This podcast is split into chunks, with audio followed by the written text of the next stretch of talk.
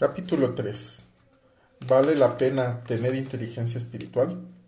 La inteligencia racional es buena, la inteligencia emocional es mejor, pero la inteligencia espiritual es lo mejor que un ser humano puede tener. José Carvajal. A continuación presento una serie de investigaciones que se han hecho midiendo la inteligencia espiritual con instrumentos similares. En un estudio SIN y SINA 2013 con 303 personas se encontró que mientras mayor sea la inteligencia espiritual, mayor será la calidad de vida. Los hallazgos de investigaciones señalan que aquellas personas que cuentan con una mayor inteligencia espiritual reportan mayor propósito y satisfacción con la vida, así como mejor salud y bienestar. George Larson Koenig McCulloch en 2000, Cass, Friedman, Lesserman, Sutermeister y Benson 1991, citados por Amran 2007. Mayor actitud de ayuda. Bonner, Coben y Patrick 2013, y otras consecuencias favorables como menos enfermedades físicas y mentales, menos conflictos en su vida, mayor actitud positiva, así como mejores relaciones interpersonales. Si leemos nuevamente la definición de inteligencia espiritual, tiene sentido este hallazgo. Si vivimos en paz al margen de las circunstancias, es evidente que nuestra calidad de vida mejorará, como se confirmó en otro estudio. Las personas que obtienen evaluaciones más altas de inteligencia espiritual tienen menos estrés en la vida. Besat, Sarisfacet, 2013, Inbenban, 2013. En un estudio con 185 adolescentes y sus padres, se midió la inteligencia espiritual de los padres y se encontró que a mayor inteligencia espiritual de los padres, mejor sería, será la mejor era la salud mental y emocional de los hijos. Mohammadiari 2012. No solo mejoramos nosotros, sino que nuestra inteligencia espiritual impacta directamente en nuestros hijos. En mi opinión, uno de los trabajos más estresantes es el de las enfermeras, que están constantemente enfrentadas a las demandas de los doctores y de sus pacientes. En un estudio con más de 500 enfermeras se midió su inteligencia espiritual. Se relacionó, con, se relacionó con su evaluación de desempeño y se encontró que las que tenían la inteligencia espiritual más alta eran aquellas que tenían mejor desempeño. Rani Abdini Hamid 2013. En otro estudio realizado con 215 profesores se encontró que aquellos que tenían inteligencia espiritual más alta tenían una mayor satisfacción laboral, mejores relaciones interpersonales, más promociones y mejor sueldo. Nodei Neardaini 2013. Hoy, para las organizaciones, la ética es crucial. Se invierte mucho dinero en cursos de valores y de toma de decisiones éticas, pero los avances son menores. En un estudio se encontró que las personas con una mayor espiritualidad toman mejores decisiones éticas. El autor del estudio plantea que trabajar para aumentar la espiritualidad de los empleados de manera individual es la forma más efectiva de mejorar éticamente. Yakalone y Jurkiewicz, 2003. Pero quizá el resultado más convincente de todos es una revisión de 150 estudios sobre inteligencia espiritual y liderazgo. Reave 2005. Realizó una revisión exhaustiva sobre la relación entre los valores espirituales y el liderazgo y obtuvo conclusiones contundentes. Los resultados fueron abrumadores. Se encontró que a mayor inteligencia espiritual de los líderes, estos son evaluados como mejores líderes en sus reportes directos. A mayor inteligencia espiritual, mejores las prácticas y la efectividad del liderazgo. Reave 2005.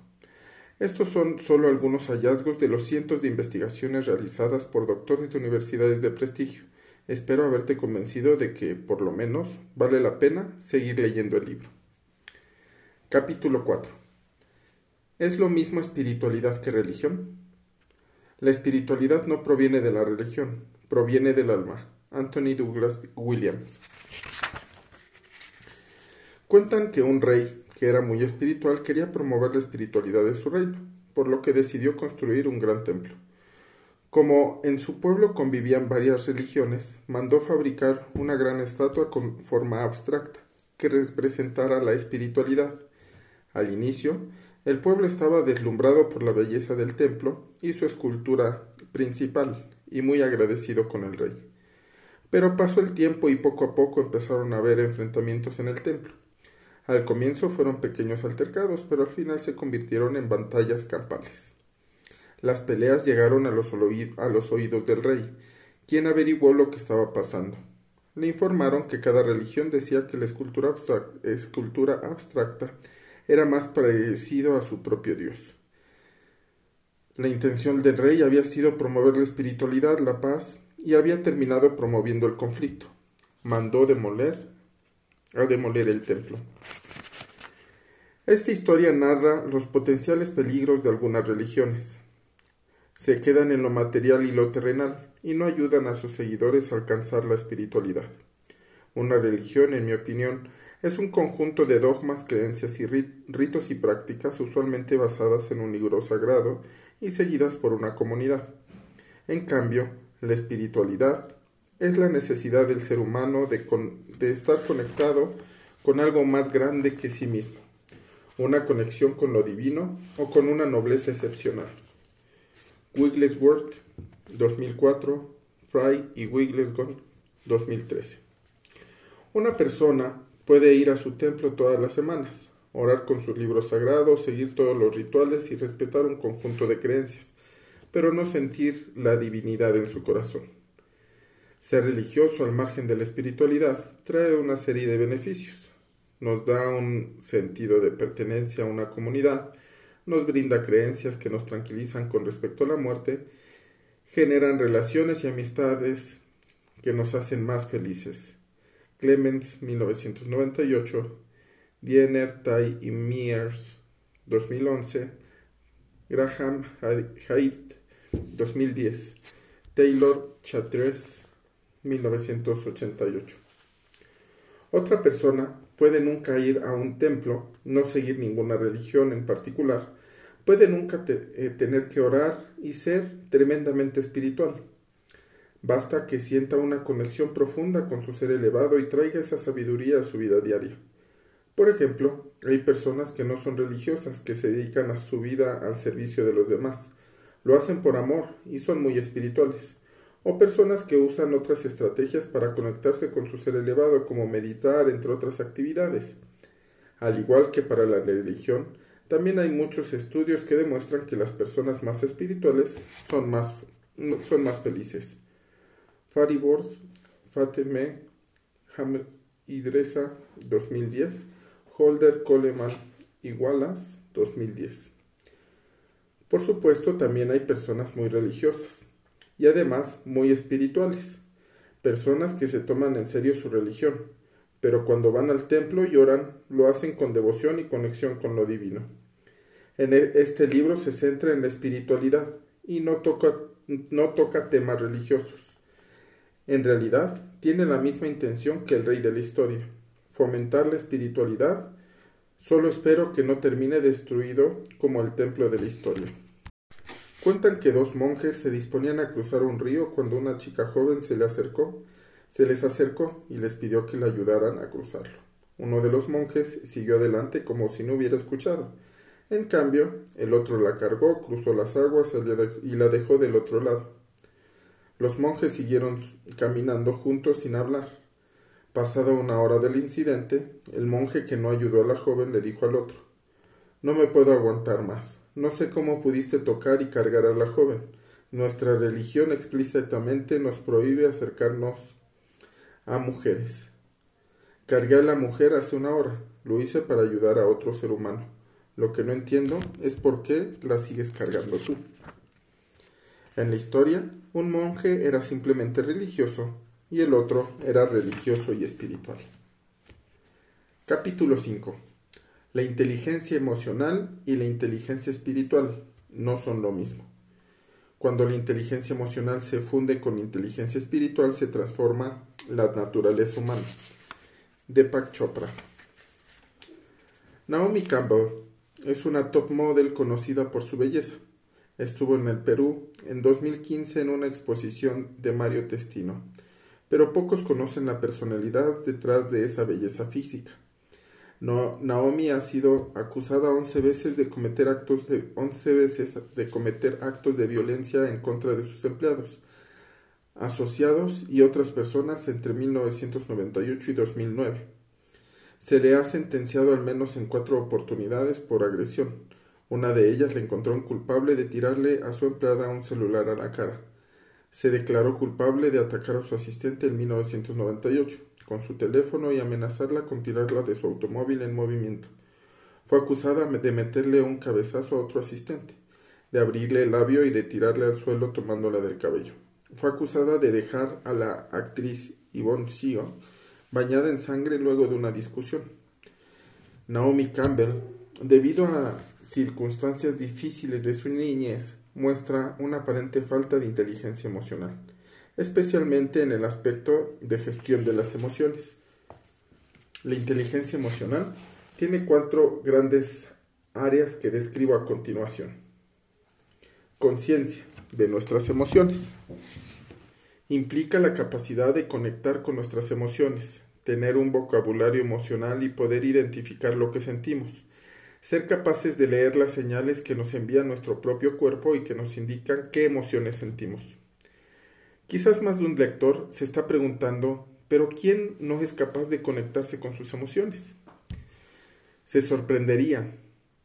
En mi experiencia como consultor de cultura organizacional y coach, he visto muchos casos de personas que tienen dificultad de conectarse con lo que se siente.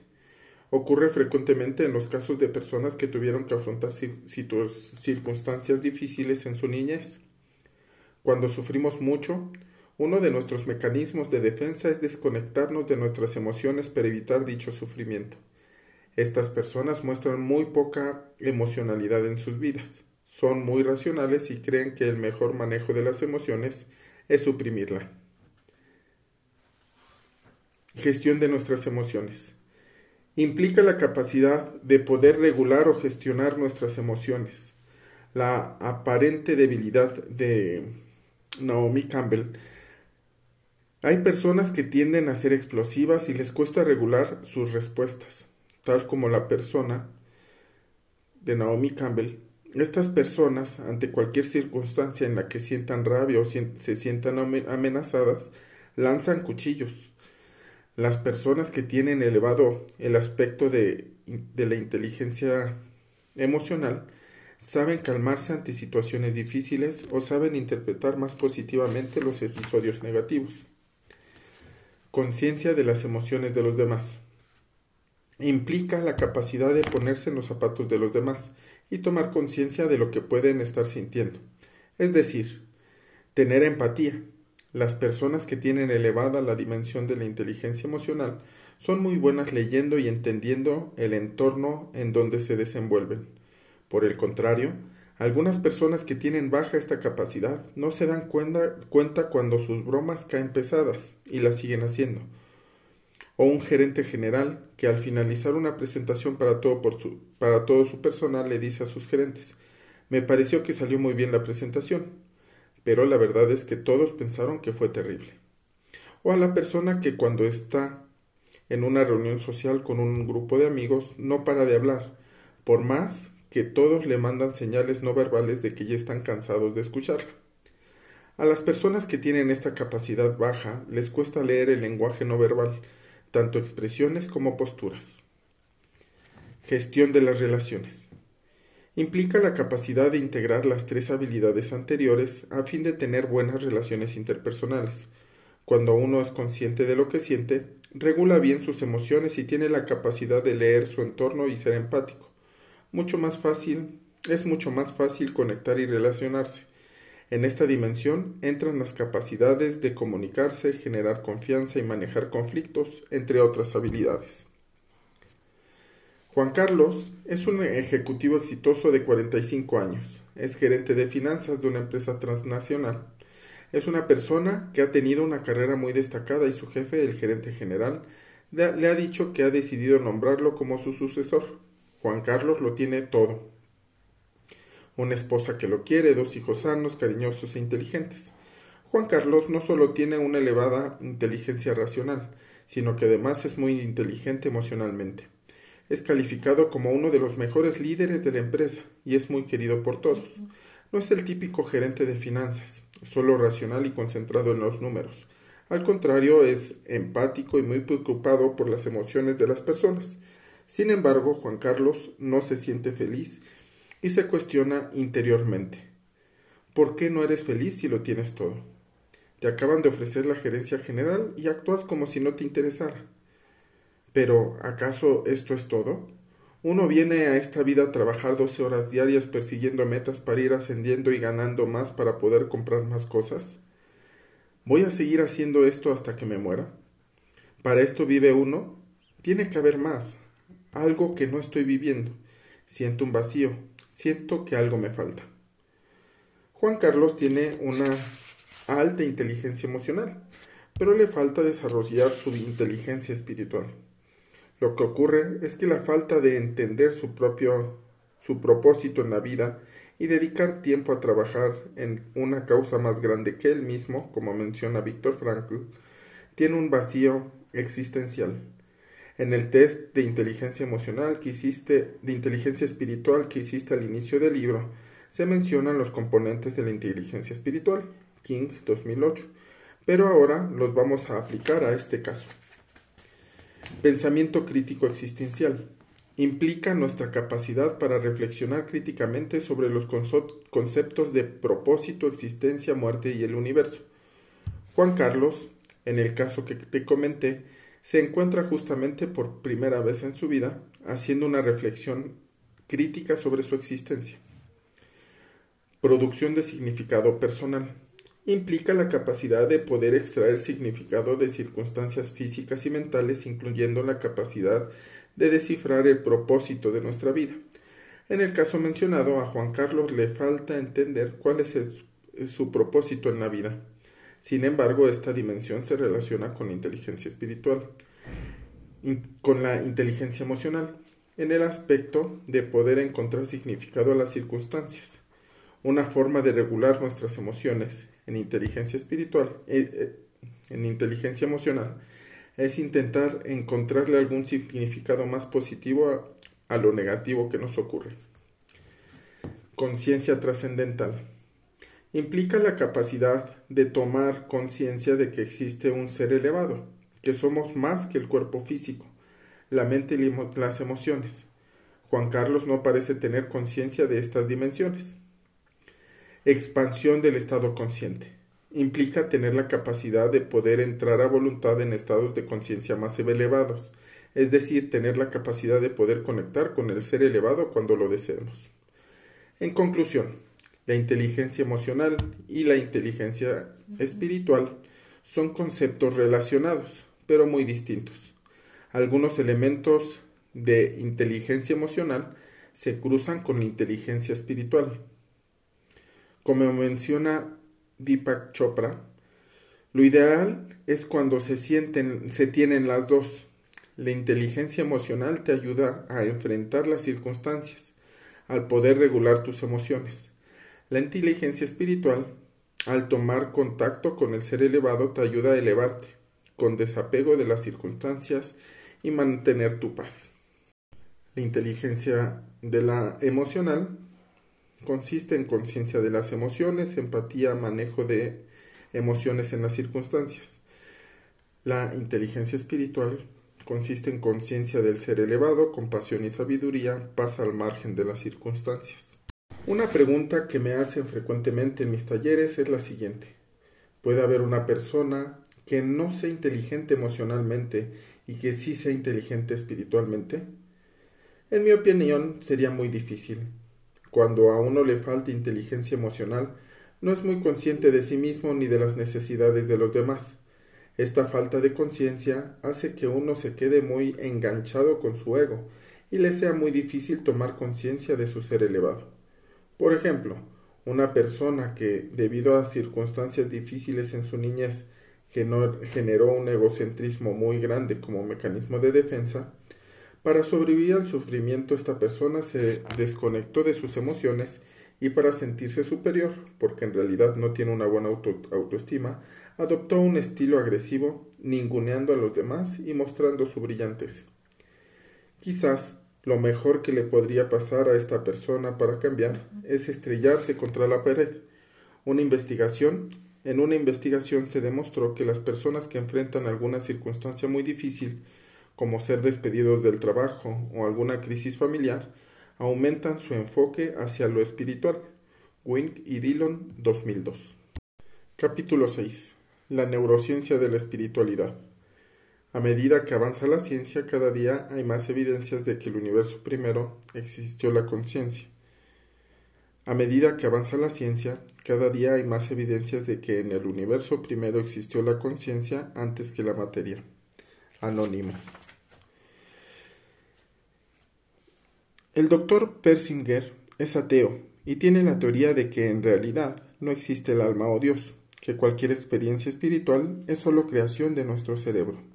Él sostiene que la espiritualidad y la religión constituyen una manera evolutiva del ser humano de adaptarse ante el trauma inminente de la muerte, que para poder tranquilizarnos ante el final de nuestra existencia hemos creado capacidades en el cerebro para sentir que la vida continúa y que tenemos un espíritu. Pero según Persinger, todo esto es solo un truco evolutivo y no existe nada más después de la muerte. Soar 2012. Para demostrarlo, utilizó lo que llamó el casco de Dios, un casco equipado con sensores magnéticos que emitían señales magnéticas leves a una zona específica del cerebro, el óvulo parietal derecho. Esta zona se encuentra aproximadamente encima de la oreja y según Persinger es la responsable en el cerebro de hacernos sentir experiencias espirituales. Persinger realizó un experimento algunas personas pasaban por su laboratorio y supuestamente sin saber de qué se trataba se les ponía el casco y luego de 45 minutos de un bombardeo magnético reportaban lo que sentían. Según Persinger, el 80% de los participantes sintieron experiencias relacionadas con la divinidad. Las personas reportaban sentir presencias, almas cerca de ellas, sentían que se elevaban y veían su cuerpo debajo, entre otros testimonios. Persinger estaba convencido de que Dios no existe. Solo existe el cerebro, que nos hace sentir lo divino para engañarnos y morir tranquilos. Haz una pausa en la lectura. Reflexiona sobre los hallazgos de Persinger. ¿Coincides con él? Antes de darte mi propia opinión, quiero comentarte que hoy existe mucha controversia sobre los hallazgos de Persinger. Otros investigadores han tratado de repetir el experimento y no han logrado ningún resultado similar al de Persinger. Ayn Stockdale, 2012, Grant Beast, Fred, Fredkinson, Unge, Angel Belt, Valint, Lara, Laramar y Larson, 2005. Es más, concluyeron en que los resultados de Persinger eran producto de la sugestión de los participantes sin embargo, en 2014 se hizo otro estudio que sí logró replicar los hallazgos. Tinoco y Ortiz, 2014. Si algunos lectores coinciden con la, teoría de Persinger, igual este, este, libro les sirve, porque les brinda una serie de herramientas para acceder a los circuitos de la espiritualidad en el cerebro. Sin embargo, en mi opinión, decir que estamos cableados en el cerebro no implica que no exista la divinidad, el alma o Dios. Nuestro cerebro es similar a un televisor que puede estar cableado para reproducir imágenes en la pantalla, pero igual necesita las microondas o el cable para recibir la señal. Mi opinión es que más bien estamos cableados en el cerebro para poder ser receptores de una onda con vibraciones muy sutiles que constituyen la espiritualidad. En otro estudio se pidió a un grupo de monjas carmelitas que oraran con devoción a Dios mientras se les examinaba en un aparato de resonancia cerebral. Los investigadores querían descubrir qué zonas del cerebro se activaban cuando las religiosas sentían su máxima conexión con Dios. Beauregard y Paquet, 2006, citados en Tinoco y Ortiz, 2014. Se encontró que además de los lóbulos parietales se activaban otras zonas del cerebro como la zona prefrontal, el cíngulo y la ínsula. En conclusión, la espiritualidad activa un conjunto de zonas en nuestro cerebro. Los investigadores también midieron las ondas cerebrales del grupo de monjas y encontraron que cuando estaban en su mayor conexión espiritual, su cerebro entraba en la onda teta. Cuando prestamos atención de una manera muy concentrada, estamos en la onda gamma, que tiene muchas oscilaciones por segundo y por eso se ve medio plana.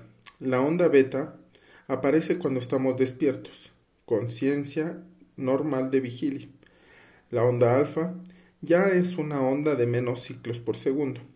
Es el estado en el que estamos durante una visualización o meditación no tan profunda. La onda teta, la que lograron las monjas cuando rezaban, es la onda del sueño y de la meditación profunda. Es un estado de profunda relajación y que trae muchos beneficios a nuestro cerebro. En diversos estudios se han comprobado que aquellas personas que entran en estados de conciencia de ondas teta logran mayor inspiración y habilidades para reprogramar la mente. Rivas 2013. Cuando comentamos el tema de la meditación, volveremos a tocar este tema con mayor profundidad.